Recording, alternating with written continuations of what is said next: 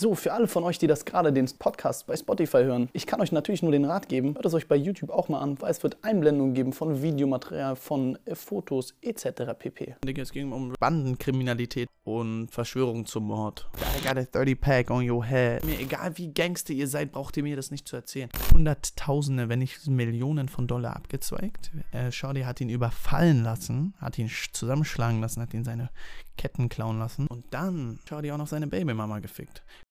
Was geht ab, Freunde? Willkommen bei Anything Podcast Insights Folge Nummer 7. Und zwar, heute kommen wir zu einem Thema, das euch alle immer brennend interessiert. Was natürlich für mich ein Thema ist, wo ich ungern drüber reden möchte.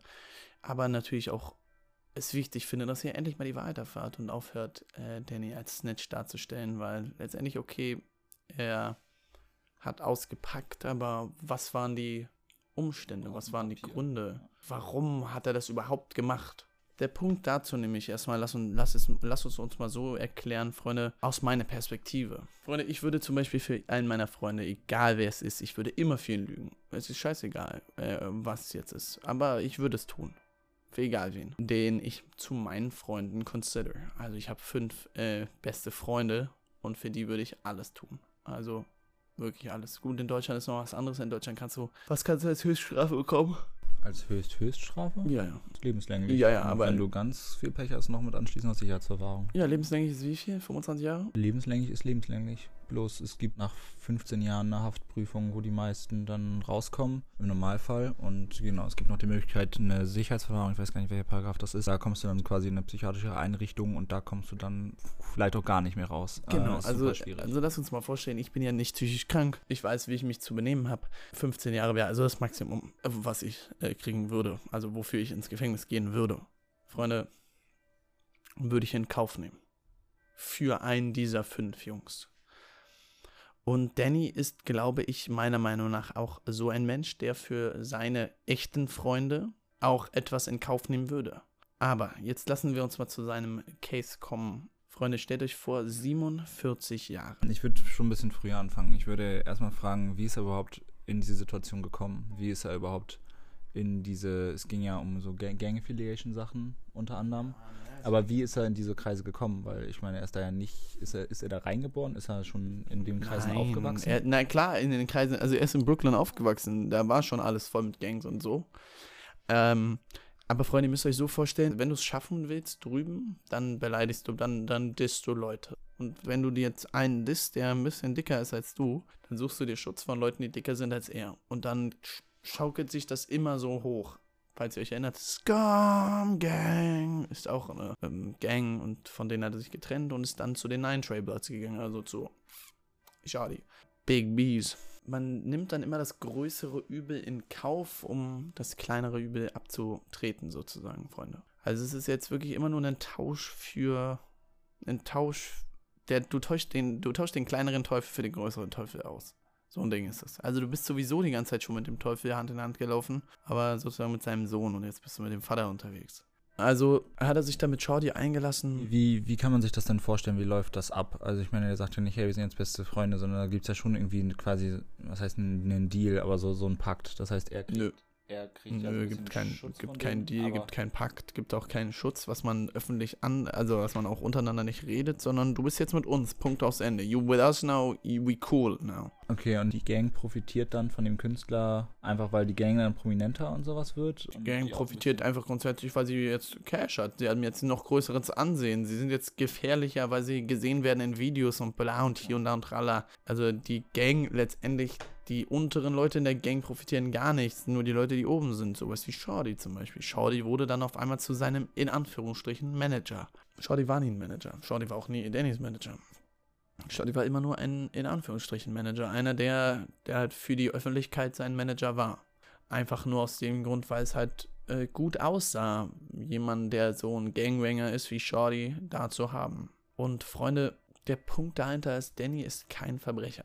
Danny ist niemand, der irgendwie auch nur einer Pflege was tun würde. Was hast du noch gesagt? Danny, du bist, du bist Kameramann, du bist kein im Interview. Das ist kein Game Member. Das ist halt so das Ding. Wenn du ihm eine Waffe in die Hand drückst, dann macht er damit Winzer-Stories, Bruder auf tun, bla bla bla. Er würde nicht schießen. Weißt du, was ich meine? Und als es dann zu dem Trial kam, müsst ihr euch vorstellen, war Leuten, die den Hintergrund dahinter kannten, also wie mir zum Beispiel, uns war klar, dass er es auspacken wird. Ähm, was, was war denn genau der Trial und wie kam es wie kam's dazu? Also ja, die Verbrechen, Digga, es ging um Racketeering, also so um Bandenkriminalität ist es äh, in Deutsch und ähm, Verschwörung zum Mord. Das sind so die Anklagepunkte, die er da bekommen hat. Das sind ja schon mal ein paar heftige Dinge. Das Problem war dann natürlich noch, Verschwörung zum Mord war dann ein, ein Videobeweis, wo er sagt, I got a 30 pack on your head. Digga, ich habe 30.000 auf deinen Kopf ausgesetzt. So, ja, Bruder. Auf wen war das? Es war auf den Cousin von Chief Keef. Ja, stimmt. Der dann auch noch in New York erschossen wurde. Schwieriges Thema. Schwierig, Digga. Meinst du, ich meine, du warst ja näher dran, aus deiner Perspektive, war das, nee, aber war das so einfach in, in seinem Film? Ja, na klar. Ja. Ja. Also es war einfach Film, Digga. Ja. Wenn man so tut, als wäre man ein Gangster, dann will man auf einmal auch ein Gangster sein. Immer ein schwieriges Thema. Leute, und als es dann zu der Anklage kam und wir erfahren haben, dass Danny gesnitcht hat, dann war das für uns kein Snitchen. Sondern für uns war das, Digga, rette deinen Arsch, Bruder. Weil er hat nichts von den Sachen gemacht. Und die einzige Person, die er letztendlich wirklich verraten hatte, war Shorty. Jetzt kommt, glaube ich, das Aller, Allerwichtigste, was viele nicht wissen, wenn man sich damit nicht so beschäftigt. Warum hat er denn Shorty verraten?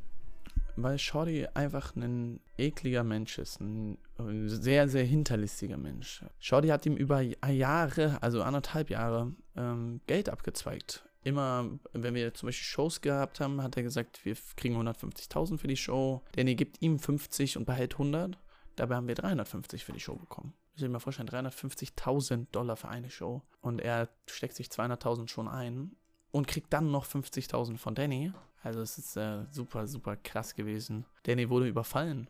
Zufälligerweise an einem Spot, wo niemand wusste, wo er ist, außer natürlich seiner Jungs. Und Freunde, in dem Auto saßen auch seine Jungs. Genau, da wurde er geblindfoldet und ins Auto, ins Auto gesetzt, zu ihm nach Hause gefahren. Er wurde nicht mal geblindfoldet. Die wussten, nee. nein, er hat, er hat die gesehen. Er hat gesagt, gib jetzt deine Ketten und gib deine Ohren und alles. Der meinte, ich hab die nicht dabei. Und er meinte, wie, du hast die nicht dabei und schlägt ihn. Und ähm, ja, dann sind die da angekommen. Sarah hat die Tür aufgemacht und ähm, Danny meinte, gib mir bitte die Sachen. Also gib mir schnell bitte die ganzen Sachen. Sie hat ihm die Sache gegeben. Danny musste wieder ins Auto steigen, aber Danny ist dann schnell weggekommen und ist dann einfach weggesprintet, ist weggelaufen. Sorry, Freunde, aber wenn da jemand sitzt und du weißt, das sind Killers, ja, dann renne ich auch um mein Leben, wenn ich, wenn ich keine Waffe habe. Wenn ich eine Waffe habe, probiere ich lieber ihn zu töten, als dass er mich tötet. Sage ich euch, wie es ist. Wenn ich doch weiß, dann renne ich doch auch weg. Und er wusste, von wem die geschickt wurden. Von Treyway, also von Shardy. Also, wir wissen, Shorty hat ihm Hunderttausende, wenn nicht Millionen von Dollar abgezweigt. Äh, Shorty hat ihn überfallen lassen, hat ihn zusammenschlagen lassen, hat ihn seine Ketten klauen lassen. Also erstmal alles Materielles und dann gab es ja Alles Materielles. Und dann hat Shorty auch noch seine Babymama gefickt. Gut, okay, ich muss ehrlich dazu sagen, scheiß drauf, ob er seine Babymama gefickt hat. Die Nutte ist halt Sarah. Sie hat sich ja von ihm ficken lassen. Wisst ihr, was ich meine? Ich muss euch ehrlich dazu sagen, da gebe ich eher der Frau die Schuld als dem Mann. Ist meine ehrliche Meinung dazu, weil ich immer der Meinung bin, wenn du in einer Beziehung bist und dann fremd gehst, dann bist du der schlimme Part und nicht äh, der Part, mit dem du fremd gehst muss ich, also ist meine Meinung dazu. Weiß nicht, was, was, was hast du? Hast du da eine Meinung zu? Hm, ja, ich glaube tendenziell auch eher die Person, die in einer Beziehung ist, aber ich finde es schon auch dann in Bezug auf Shorty schon ja, ver auf jeden Fall auch verwerflich. Also, Bruder, auf jeden also, Fall, aber es ist, es ist halt, äh, für mich ist mal so eine Sache. Natürlich, wenn, wenn, wenn jetzt mein bester Freund mit meiner Freundin fremdgehen würde, wäre ich eher glücklich, weil er das jetzt gemacht hätte, weil er würde es mir sagen, aber er, Shorty hat es ja nicht gesagt, sondern es war ja nur aus, aus Eigeninteresse. Also hat er hat es er hat es Danny nicht erzählt, nein. Danny hat es durch Nachrichten auf ihrem Handy erfahren. Äh, kannst du dir vorstellen, hat er es einfach gemacht, einfach weil er Bock drauf hatte oder war das auch ein Move? Ich schätze mal irgendein Machtding. Ja. Einfach weil er konnte. See ya, fuck that, boys, bitch, so in dem Dreh. Ich schätze mal, so wird es schon gewesen sein. Also, Freunde, deswegen versteht bitte nicht falsch. Er hat nur, nur diesen Shorty verraten. Und da muss ich euch ehrlich gestehen, das ist halt einfach so. Und so finde ich es auch nicht schlimm ähm, wir haben in der Podcast-Folge Nummer 9 oder sowas, glaube ich, ähm, Video eingeblendet. Das können wir vielleicht äh, hier nochmal kurz einblenden.